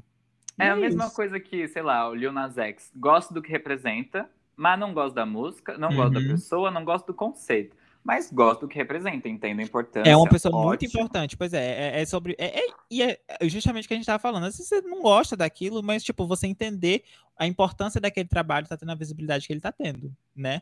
E é sobre. Você- Mas e se alguém próximo de você produz algo ruim? Ai, O que, que você faria? ai, gente, isso é um. Eu não assunto- ia fazer essa pergunta, porque eu achei pesada, mas eu falei, nah, É, é o mas é a gancho. vida, né, gente? Então, é Sem complicado, né? É porque, tipo assim, às vezes tem a, a diferença de você gostar e não gostar, que é tipo, ai, ah, não gosto de trap, ai, ah, não gosto de rock, não gosto de é, MPB. Ok, são tipo, são gêneros que você não gosta. E tem a diferença, tipo, ser ruim e bom. Tipo, não ruim e bom de tipo, ai, essa música é ruim, porque é funk, não sei, tipo, mas de tipo, a pessoa tá cantando desafinada, ou tipo, a mixagem tá uma merda, ou o áudio tá ruim, a pessoa canta mal, a pessoa tá tocando mal, tipo, sabe? A música ser ruim mesmo, assim. E aí, tipo assim, eu acho que esse é o pior. Quando, a, quando, você, quando eu escuto a música e a música tá ruim, tipo assim, não dá pra descer, gente, pelo amor de Deus. É, e é uma pessoa amiga sua, porque, tipo assim, quando, quando é. Por isso que o povo fala, se fosse o pessoal que tá fazendo esse comentário de hate, é porque não tá aqui na minha cara. Que se estivesse na, na, sua, na, perto de você, você ia ter coragem de falar isso pra pessoa? Não ia, gente. Não tem, ninguém tem. Então, tipo assim, é complicado. É igual eu vi um meme um dia desses, tipo, apoie os artistas locais. Aí o menino, os artistas da minha cidade. Aí era o vídeo do menino cantando tudo desafinado. Mas é. E aí, gente, mas assim, é você dar o apoio e você saber também a hora que você tem que dar aquela é. diquinha ali, né? E os eu seus amigos é. são sempre os principais álibis nisso. Porque você pode mandar para a pessoa. Cara, antes de eu publicar qualquer livro, eu mando para, sei lá, uns três amigos assim que eu gosto muito, que eu sei que vão pontuar dizendo para mim o uhum. que, que uhum. não tá legal ali, o que, que eu posso mudar para realmente ser uma, um bagulho construtivo. Eles revisam para mim, mesmo se eu fosse um escritor fodão que tivesse um monte de gente cuidando da minha carreira, eu ainda ia mandar pros amigos, porque eles vão ser as pessoas mais sinceras. Gente, uma coisa que eu aprendi muito: a sua opinião nunca vai ser suficiente para o que você produz, assim. Então é muito bom você, porque às vezes a gente pensa que não, mas é muito bom você ter essa pessoa que vai ser sincera mesmo assim, vai dar uma crítica realmente construtiva. Eu tenho meu, meu grupinho ali de três, quatro amigos que eu sempre que eu tô produzindo minhas músicas e que eu tô em dúvida ainda se essa letra tá legal, se eu mudo isso, aquilo, eu sempre vou mandando e, tipo, perguntando a opinião, tá legal, vocês estão gostando disso? E aí, tipo, é, é, é isso, assim, sabe? Você e assim, quando você tem essa liberdade com a pessoa de você fazer uma crítica, quando a pessoa pergunta também, porque às vezes a pessoa não tá querendo muita crítica, né? Nem adianta você, você fazer. Mas, tipo, quando a pessoa tem interesse em saber onde que ela, onde que ela pode melhorar, melhorar e tal, é, é, é bom você, você poder dar esse feedback para pessoa, sabe? Eu eu amo que as pessoas deem um feedback sincero do que elas não gostam no meu trabalho. Tipo assim, se você não for escroto ir lá me xingar, ótimo, por favor, pode me dizer o que, que você acha que eu posso melhorar, porque eu quero melhorar, sabe? Então, da mesma forma como eu quero melhorar e eu quero que as pessoas apontem o que tá ruim, o que, o que eu posso melhorar, eu faço isso com as pessoas que me pedem, que me dão liberdade. Óbvio que você não vai ser babaca, né? Você tem que ter o bom senso, que a gente já falou aqui, não vai ser babaca e falar, olha, você é um merda, você não sabe cantar. Vai fazer uma aula de canto, seu lixo, né? Eu sei que às vezes dá vontade. Às vezes eu sei vontade. que às vezes dá vontade, gente, mas você não pode fazer isso, né? E aí, mas você pode falar, olha, eu achei que aqui você se abandonou, mas tipo, eu amei. As... Uma dica que eu aprendi com, eu vi a pessoa falando de reality show. A Karen Bakini, ela é jurada do Corrida das Blogueiras da nova temporada, ela falando que tipo, você primeiro faz um elogio do que, que você gostou e aí depois você aponta o que, que você não gostou que pode melhorar, entendeu? Entendeu? Assopra e depois morde. É, justamente, entendeu? Então, é para você dar, dar essa equilibrada, gente. Equilíbrio é tudo. Ou melhor, tempere e depois come, depois a bocanha. e é sobre. E qual que você acha que é a diferença, assim? A maior, as maiores diferenças entre você ser um artista independente que tá no começo, que tá, enfim, fazendo aí a sua luta, e um artista grande? Tipo... Eu acho que, tipo assim, a questão do independente nem é mais tão, tanto um, uma coisa ruim. Eu acho que o que é ruim é você ser um, um artista pequeno, né? Um artista que está no começo da carreira. Porque, Isso, era esse termo. É, porque é, é, quando você é um artista pequeno, querendo ou não, você não tem muito público, você não tem muito dinheiro, você não tem muitos ouvintes, você não tem muitas pessoas comprando sua música, é, comprando seu merchan, comprando tudo que você faz, então você não tem o retorno financeiro para investir no seu trabalho. E eu acho que, tipo assim, a gente vive num mundo capitalista, né, gente? Vamos ser realistas, tudo gira em torno de dinheiro. Então, para as coisas acontecerem, precisa de dinheiro, né? E eu acho que essa é a maior dificuldade, a maior barreira, é essa, essa do dinheiro, que os artistas pequenos não têm tanto como investir, igual um artista que tem um público enorme, vai ter um monte de gente querendo investir no trabalho dele, sabe? Então eu acho que essa é a principal carreira. Porque, sendo muito honesto com vocês, hoje em dia, tipo, eu não tenho super vontade de assinar com a gravadora. Eu tenho vontade de ter um público, sabe? E de ter dinheiro para investir na, na, no meu trabalho. Mas, tipo, às vezes, gente, a gente vê o caso aí da Jojo, da Jojo, que é uma cantora que assinou com a gravadora quando ela tinha uns 14 anos, e eles, tipo, destruíram a carreira da menina na época, fizeram um monte de coisa errada, sabe? Aí ela ficou uns seis anos sem poder cantar e sem poder fazer nada. Ou então, tipo, o caso da Taylor Swift com o Scooter Brown, que ele ficou com. venderam as músicas dela para ele, ele, ela tá regravando todas as músicas dela, porque ela perdeu os direitos. Então, tipo assim, tem muita roubada nesse, nesse negócio de você assinar com gravadora, porque é aquele negócio de você vender sua alma pro diabo, muitas vezes, assim, sabe? De tipo, uhum. você assina um contrato que, tipo, é ridículo. As Ruge, né? O caso das Ruge, que, tipo, da banda Ruge, que é uma coisa mais cringe, né? Que é, essa, essa geração não conhece. mas a banda. Ruge é uma coisa, foi uma girl, girl band, né? Do Brasil, muito famosa nos anos 90, né? É, 2010, 2000, anos 2000 por ali, era muito famosa e, tipo, elas não ganharam quase nada, assim, do, do, trabalho delas, tipo, foi, elas foram super, super exploradas pela gravadora delas, né, e pelo empresário delas, que eu não vou nem dizer o nome porque é um babaca, né, mas é uma pessoa aí famosa hoje em dia, mas, tipo, é, não quero, ah, agora eu quero saber, vou pesquisar. Processinho, depois eu vou te dizer no off. Não quero receber Tudo. o famoso processinho, mas é um babaca, né? Mas enfim. E, tipo, é, tem tam, é, também o caso das meninas do Fifth Harmony, que foi uma banda que foi super explorada. No K-pop isso acontece demais. Sim, tipo assim, sim, os, sim. os, grupos são explorados assim no nível que é ridículo. 21 foi, tipo assim, eu nunca vou perdoar o que a YG fez com 21. Tipo, é, é, isso acontece em todos, tipo, sabe, o mundo é, é isso. Então, tipo, sempre vai ter muita gente querendo se aproveitar de um artista que a pessoa vê que tem talento, tem potencial. Então, às vezes, você assinar com a gravadora é uma coisa pior, assim, porque você não vai ter a liberdade artística para você fazer o que você quer, sabe? Vão imprimir uma personalidade em você que não é a sua personalidade, vão, às vezes, quando é no caso das meninas, vão sexualizar você para fazer vender sua música, sabe? Então, tipo assim, é, é uma coisa que nem sempre é um, é um pró. Óbvio que hoje em dia tem muita coisa mudando e tem contratos que são super justos para gravador e para artista, sabe? Mas infelizmente ainda existe muito esse interesse de fazer a coisa acontecer mais a troco de, de alguma coisa que nem vale a pena. Quando você é um artista independente, sabe? Você tem a liberdade para você fazer o que você quiser. Então a Anitta, ela tá num ponto da carreira dela que ela, tipo, ela pode ser considerada uma artista independente, por mais que ela tenha gravadora. E, e, tanto que ela tem o próprio selo dela, né? Que a Juliette tá assinada no selo dela, da é, Catavento, eu acho que chama. E aí, tipo, ela tem a liberdade para ela fazer o que ela quiser e se posicionar politicamente. Ela pode é, falar o que ela quiser, que não tem ninguém ali mandando nela. Então, essa liberdade, gente, não tem preço, sabe? É, é a melhor coisa de você ser um artista independente. E também de ter a liberdade dela, no caso, de escolher como que vai ser o clipe dela, escolher como que vai ser a música que ela quer. Porque às vezes o artista tem gravadora e tipo, ah, eu amei essa música. E vai mostrar lá e a gravadora, ai, ah, não gostei, não vai lançar essa música não. E aí, como é que Ou vice-versa, tipo, ela fala que ela. Odiou uma música. Pronto, a, a Lily Allen tem uma música dela que é muito ah. famosa, Air Balloon. Ela odeia essa música. Ela gravou porque a gravadora botou ela para gravar, mas ela odeia. E a música fez super sucesso. Aí ela cantando lá no show a música com cara de ódio. Ou então, tipo, casos contrário, que às vezes a pessoa. É, gosta muito. A Doja Cat lançou nesse álbum dela, o Planet Her, o, a música Ain't Shit que a gravadora não queria que ela lançasse, porque achava que não tinha potencial. E a música tá agora irritando muito, sabe? E tipo assim, é uma merda você ficar tendo o seu trabalho controlando uma pessoa dizendo o que, que você pode e o que, que você não pode fazer. É muito ruim, sabe? Então, o lado bom de você ser um artista independente é isso, de que você vai ter a liberdade para você fazer o que você quiser. O lado ruim é que é você por você. Você tem, você tem que se virar para fazer aquilo ali acontecer.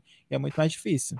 Exatamente isso que é pontuado dos ônus e dos bônus exatamente o que você falou. Quando você é muito grande, você tem uma visibilidade muito grande. Então você tem que cuidar com cada coisinha, você não pode errar.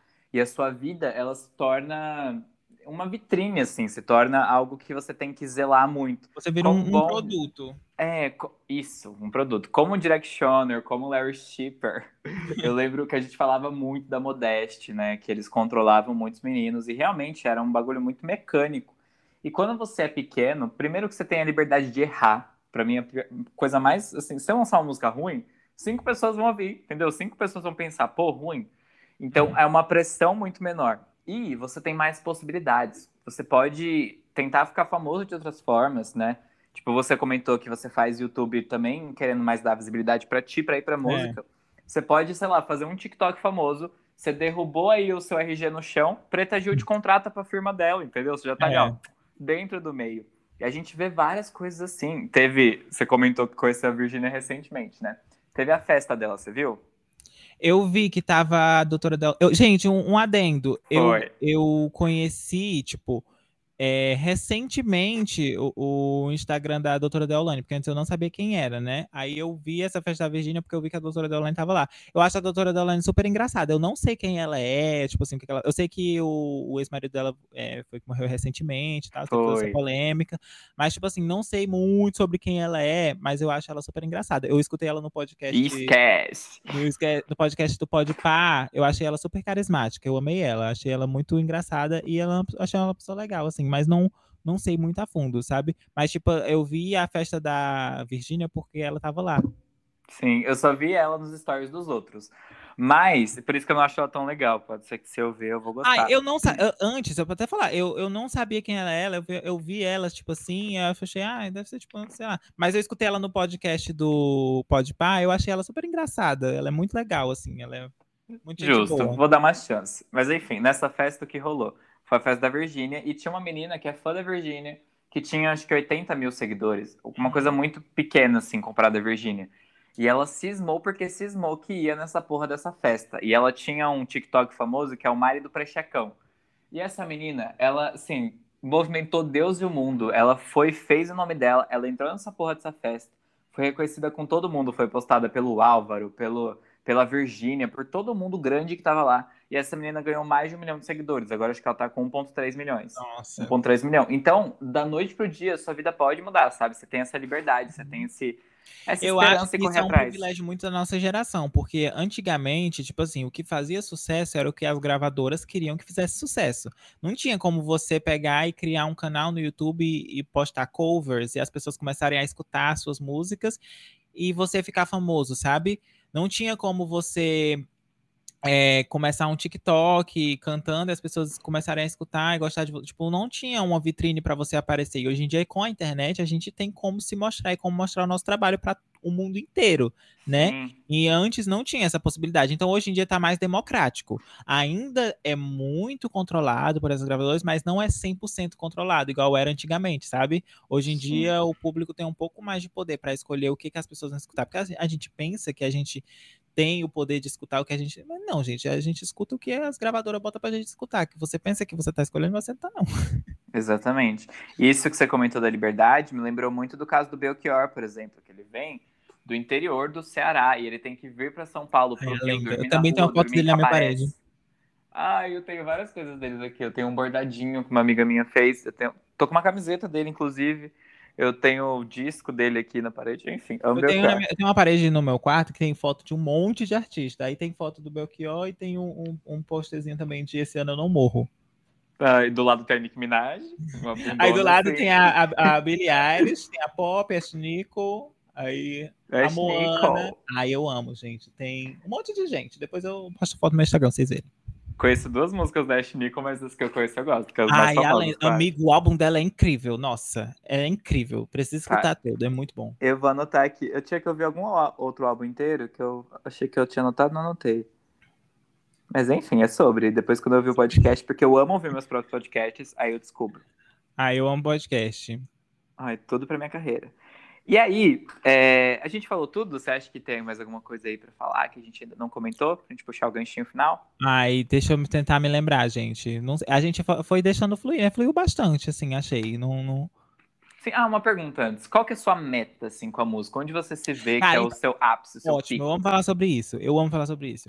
Porque, tipo assim, a gente fala, querendo ou não, tem muito, eu sinto que tem muita, isso inclusive é sobre o que eu falo na minha música Desabitual. Se você quer saber um, entender mais um pouquinho sobre essa minha visão sobre o mundo e arte e o porquê que eu decidi ser artista, é só você escutar Desabitual, principalmente o final da música, eu falo muito sobre isso. Mas é, eu sempre senti muito na minha, ao longo da minha vida que eu fui crescendo, muito você querendo ou não, as pessoas te botam muito para baixo quando você fala que você quer ser artista, porque ai, não dá, não dá certo, artista vai passar fome, artista não ganha dinheiro no Brasil.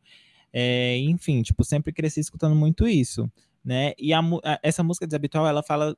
É, é, eu uso muitas metáforas para falar sobre isso, mas ela fala sobre o momento que eu tava ali terminando meu ensino médio e eu tava tentando escolher o que, que eu ia fazer da minha vida, sabe? Que, que era a época que eu tava fazendo cursinho pré-vestibular, não sabia que faculdade que eu ia fazer, que, que, na época eu queria fazer faculdade, não sabia o que, que eu ia ser da minha vida ainda, porque eu sempre quis ser cantor, mas, tipo, na época eu não acreditava muito nisso. E aí fui ficando, assim, na dúvida, e aí escrevi a música sobre isso, quando eu decidi mesmo, assim, que era isso que eu queria fazer pra minha vida, e é, so, e é sobre, né? Mas aí, é, eu acho que, tipo assim, você cresce sendo ensinado não sendo ensinado, mas você cresce numa sociedade que faz você ter vergonha de ser artista.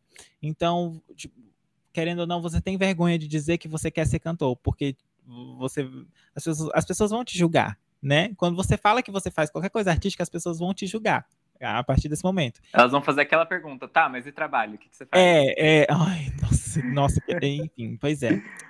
E aí é muito isso. Então, tipo assim, é, a minha meta da minha vida, assim, tipo assim, o que eu, o que eu não posso morrer sem, que é, tipo assim, a coisa que eu vou batalhar é para eu conseguir me sustentar financeiramente com a minha arte. E aí, no caso, tipo, minha música, meus vídeos, mi, meu trabalho no geral artístico, mas principalmente minhas músicas, que é o que eu quero fazer acontecer mesmo, sabe? Então, tipo assim, a minha meta é eu conseguir me sustentar financeiramente com isso. Eu trabalhar até um ponto que isso consiga ser a minha fonte de renda para eu poder fazer só isso, entendeu? Para eu não precisar me preocupar em ter uma fonte de renda para pagar minha conta de luz e para pagar minha internet, para pagar meu, meu mercantil entendeu? Então, tipo, essa é a minha meta, de fazer acontecer até o ponto de que eu consiga me sustentar financeiramente. Agora, a partir disso, eu sempre tive muitas eh, high hopes, assim, sempre tive metas muito ridiculamente grandes. Então, sempre sonhei muito em ganhar um Grammy latino, sempre sonhei muito em ganhar um Grammy internacional mesmo, sempre sonhei muito em fazer acontecer minha carreira internacional. Então, são coisas, são sonhos que, tipo assim, gigantesco, né? Mas quem sabe um dia vocês vão estar escutando é esse podcast e eu vou estar lá né, no meu VMA, no red carpet, com o meu vestido bem chique e estranho.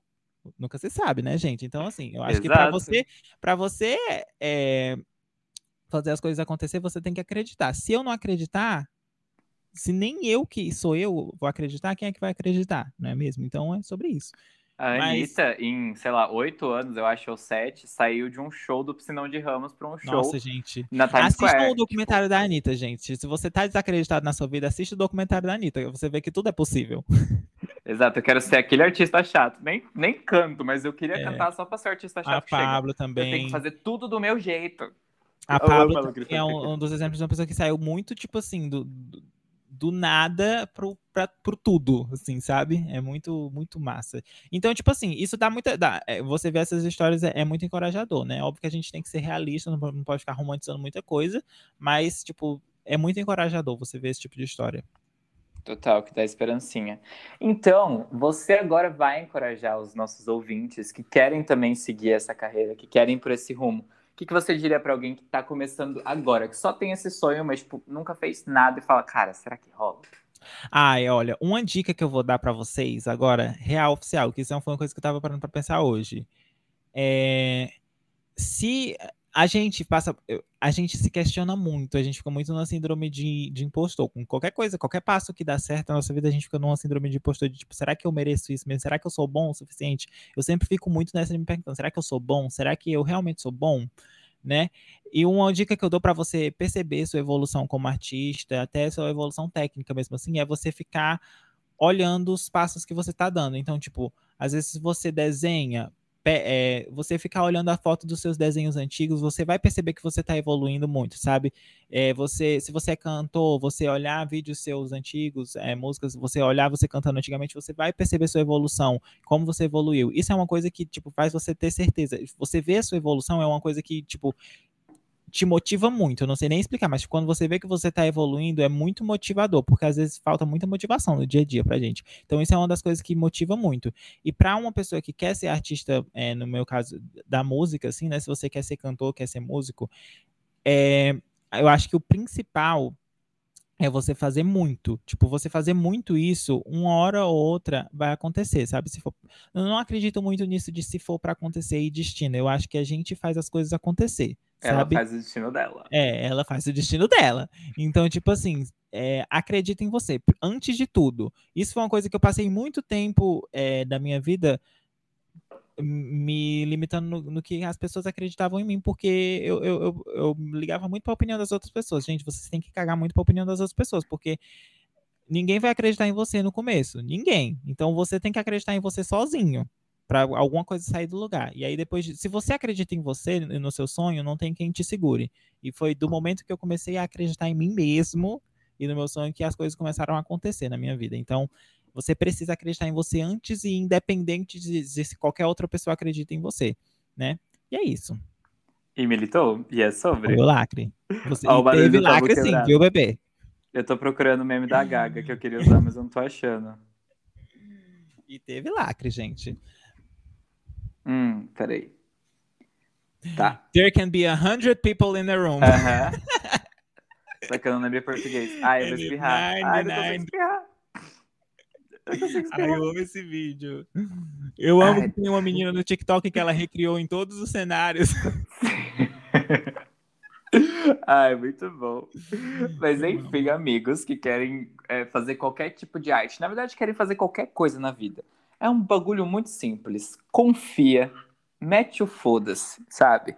É. Primeiro porque ninguém se importa tanto quanto você pensa, é. sabe? Ninguém vai perder o sono porque você lançou um negócio ruim pra pessoa. Isso não vai te afetar, não vai mudar a sua vida e assim. Outra coisa, agora tá dando um, um, um, um lacre, um carão, tipo, gente, hum. parem de esperar, assim, porque eu vejo muita gente, principalmente quando no começo do YouTube, quando o meu canal começou a dar um pouquinho mais certo no YouTube, via muita gente perguntar, ai, Daniel, me divulga, ai, Daniel, como, como é que você faz para ter visualização? Ai, Daniel, como é que eu faço meu canal crescer, não sei o quê. Aí, tipo assim, gente, aí às vezes eu ia no canal da pessoa, a pessoa postou dois vídeos, e aí, ah, eu postei vídeo no YouTube, mas meu vídeo só pegou 10 visualizações. Tá, mas aí eu vou no canal da pessoa, só tem um vídeo. Gente, as coisas não acontecem do dia pra, do dia pra noite, tá? Você não é a Beyoncé, não, minha filha. Então você tem que lutar muito para aquilo acontecer. Então você vai fazer muito vídeo para ninguém, você vai passar muito tempo ah, cantando de graça, fazendo muita coisa de graça. E é isso, faz parte, entendeu? É sobre, gente. Você tem que, você tem que passar por esse processo. Todo mundo passa por isso. Ninguém ganha tudo de mão beijada do dia para noite. Faz parte. Eu vejo muita gente reclamando que tipo, ah, eu queria, eu queria meu canal, eu queria fazer um TikTok, mas ninguém assiste meu TikTok. Gente, aí eu vou ver e a pessoa tipo posta um uma vez, sabe? Tipo, você tem que fazer aquilo ali acontecer por você, sabe? Exato, você... era esse o ponto que eu ia pegar. Você não tá produzindo para ninguém, você tá produzindo para você. É... Porque você gosta daquilo, porque você é tão apaixonado que você quer isso, fazer. Se não isso. é o que você quer fazer, então acha outra coisa. Você tem que uhum. ser apaixonado pelo que você faz ali. Que é um bagulho que vai ser exaustivo é. uma hora ou outra, mas é o que você gosta, sabe? Você termina o seu dia falando, uau, é isso que e é eu aquilo gosto. Que eu, é aquilo que eu falei. Às vezes você não tem é, mil pessoas assistindo seus stories todo dia, mas às vezes tem cinco pessoas que estão assistindo todo dia estão interagindo com você, e isso tá tipo, ok, se você continuar fazendo, eventualmente mais pessoas vão chegar naquilo ali, entendeu? Então é tipo, é, é, é você fazer aquilo ali porque você gosta daquilo dali. E aí, independente se tá tendo um resultado ou não. Tipo, e aí, conse consequentemente, com o tempo, as coisas vão começar a acontecer. Né? Óbvio que você precisa se esforçar, mas consequentemente as coisas vão começar a acontecer. Sim, e aí essas pessoas que estão te assistindo aí, essas cinco, vão bater no peito daqui, sei lá, cinco anos e falar: eu fui uma das cinco pessoas que assistia. Assim como eu bato no peito e falo que eu vi vários artistas pequenos crescerem, uhum. nem tão pequenos assim, mas que eu vi, por exemplo, o Troy sair de poucos views numa música para ser postado para Taylor Swift, para estar tá nesse estouro que ele é hoje. Assim como vou estar tá falando, caralho, tem 80 plays, tinha 80 plays na música do Daniel. Total, e eu era um desses, entendeu? Então a gente vai assim. Porque os artistas do futuro estão aqui entre a gente. Você que tá aí, é. você pode ser a próxima Anitta. E a gente não sabe. Você pode ter dispensado alguém numa Você pode ser a próxima, próxima Juliette. Pô. queria, queria o um fenômeno, assim, queria o um fenômeno. Porque, ó, você ganhar um monte de seguidores assim do dia pra noite, a conta dela, sabe-se Deus Gente, uma publi da Juliette conta. deve ser o quê? Um Ave Maria. Cara, deve ser uns 300 mil pau. Uma, um publi post. Um post, por né, aí. No, no, feed. Meu Deus, deve ser muito. Por aí. Imagina a campanha, tipo, Americanas que ela apresentou. Coisa Nossa. que ela garota propaganda. Da Avon. Puta merda, quero nem pensar o valor desse marketing aí. É isso, Manda né, 10% pra cá. Ô, Juliette, pelo amor de Deus. Ju, Ju, te defendi, Ju. Ei. Eu voltei pra tu ganhar, mulher. É, exatamente, eu tava vendo tudo que tá acontecendo, você tava do seu lado. Você nunca saiu do meu pódio, sempre foi Ai, primeiro. nossa, gente, eu tô muito ansioso, por, coisa nada a ver, mas eu tô muito ansioso pro BBB novo, porque a Fazenda eu assisti um pouquinho, já não gostei dessa, dessa temporada nova, esse cast novo tá muito paia pra mim. A única pessoa que eu gosto é a Tati Quebra Barraco, pra mim ela já ganhou, e de resto Exatamente. não tenho mais vontade de assistir por ninguém. Eu- E aí tá muito paia a Fazenda, gente. Eu quero o Big Brother novo logo. Não, pra vocês terem noção, eu liguei pro Daniel, não falei. Eu nunca tinha falado com ele por telefone, né? A primeira coisa que eu Foi. falei não foi eu. Eu falei, não diga alô, diga olá, Galisteu. E aí a gente engatou no papo de fazenda que a gente ficou 15 minutos. Aí a gente É. falou, opa, podcast, né? Tem que gravar. Tem que gravar. Mas a Adriane Galisteu, horrível apresentando. Puta merda, por que, gente? Por que tanta gente na Record pra botar Sabrina Sato, velho? Foi tão bem na Ilha Record. Ah, eu gosto muito da? Sabrina. Nossa, ia ficar, real que ia ficar muito legal mesmo com a Sabrina, sabia? Mas eu acho, eu não sei se ela ia querer, sabia? A Sabrina, eu acho que ela não ia querer, não. Ela tem programa de sábado ainda, né? Ou não? É, Não e ela, mais. ela tem programa no, no- na Record. Eu não sei se ainda tem, mas eu lembro que ela tinha programa na Record. E outra que eu acho que, tipo assim, esses programas de Fazenda, Big Brother, é muito. demanda muito tempo você ficar ali direto acompanhando, porque você tem que ficar a- assistindo todas as tretas pra você saber na hora de você apresentar, sabe? Então, tipo assim, você tem que ficar 24. Eu lembro que o, o Thiago Leifert, tipo, ele fica morando no Projac quando ele, fica gra- quando ele ficava gravando o Big Brother, ele ficava morando no Projac, sabe? Ô, É. Inclusive, quem vem ano que vem, será, hein? Queria muito Eu queria Clara. muito Ana Clara. Eu ia falar isso, eu queria muito a Ana Clara. Eu amo a Ana Clara muito. Eu queria muito. Eu amo ela desde o. Vine. Desde o Vine eu amo essa Nossa, mulher. eu amo muito ela. E eu acho que ia ficar muito legal ela- um- uma mulher apresentando. E a Ana Clara, principalmente, apresentando, ia ser tudo, porque ela é muito. Tu já viu a Ana Clara no, no programa do Fábio Porchat? Já. Nossa, é muito Eu bom. amo, é eu muito amo, bom. eu Eu amo amo. aquela história. Gente, quem, você que tá. Que, que ainda não, não, não sabe isso, procura depois. Ana Clara no programa do Fábio Porchat. É incrível. Você não vai se E uma arrepender. outra também que eu amo de história de lá é da Fernanda Torres. Eu amo totalmente drogada. Nossa, ai, eu, eu amo. Gente, a Fernanda Torres, eu amo que ela foi no programa eh, cantar com o Rapa, né? Nossa, é tudo isso. Mano, Você já viu o mais vídeo desse dia mesmo no programa? Eu Porque vi, realmente é parece que ela tá muito drogada. É Parece muito bom. Mano, ela tá drogada, não é possível, não é possível. Gente, ela. Eu, eu, eu, eu, ah, eu amo, eu amo no nível que eu não sei nem explicar. Eu amo. Assistam, a gente, menina da festa do Luciano Huck também é muito. Nossa, Ai, sim, sim, sim, sim. Inclusive, ela, a Angélica tava lá no dia, né? e ela com Não, a a foto Angélica né, com o Ivete a Sangalo no, no, no espelho do banheiro. Ai, gente, perfeito. Eu amo programa de histórias. Então, é sobre, entendeu? Esse episódio foi, assim, cheio de conteúdo, cheio também de alienação, que é que às vezes a gente precisa no meio, É né? o que a gente precisa, gente. É o Pra que gente faz a gente continuar indo. E vamos alienar, gente. Vamos alienar cada vez mais. Se alienem com os trabalhos do, do Daniel. É, você que tá uma querendo crítica. alienar. pois é, não vai ser muita alienação, mas vai ser. Ai, amigo, já ia esquecer. Passa suas redes, divulga sua Ai, música. gente. Inclusive, o seu nome no. é as pessoas que ouvem no Spotify não conseguem ver, mas quem tá ouvindo pelo próprio aplicativo do Anchor consegue ver o seu nome. Gente, meu nome no- meu- nas minhas redes sociais é arroba eu sou Daniel Maia. Qualquer rede social minha é arroba eu sou Daniel Maia. Meu canal no YouTube é Daniel Maia, é só pesquisar Daniel Maia. É, se você quiser escutar minha música, é só pesquisar Desabitual em qualquer plataforma digital, né? E que é o meu single de trabalho, né? Agora minha música. Ah, acho muito chique falar isso. Minha música, Música de de trabalho. trabalho muito Silvio Santos. muito Silvio Qual é Santos. a, a música de trabalho? A imitação do Silvio Santos foi, ó. Show de bola. 10 barra 10. Mas é minha música de trabalho desabitual, só pesquisar em qualquer plataforma digital. Mas se você pesquisar arroba eu sou Daniel Maia em qualquer rede social, você consegue me achar. Qualquer rede social que você pesquisar arroba eu sou Daniel Maia, lá sou eu, entendeu? Muito que bem. Como sempre, já estão cagados de saber, espera essa altura do campeonato. Gente, aqui mais de ano de podcast. Eu sou arroba melhor Mateus, sem H, em todas as redes sociais. Não tenho todas as redes Ah, sociais, mas mas é. quis dizer isso. Que só falar pra... Não, se bem que sim no Twitter, no Instagram, no Facebook, deve ser também melhor Mateus, sei lá. No PicPay, se alguém quiser mandar alguma coisa do PicPay. Esse é também. meu PicPay também é arroba eu sou Daniel Maia, gente. Olha só, que chance, É que oportunidade de se mandar um centavo para apoiar o Pois artista. é, gente, fazer o Pix.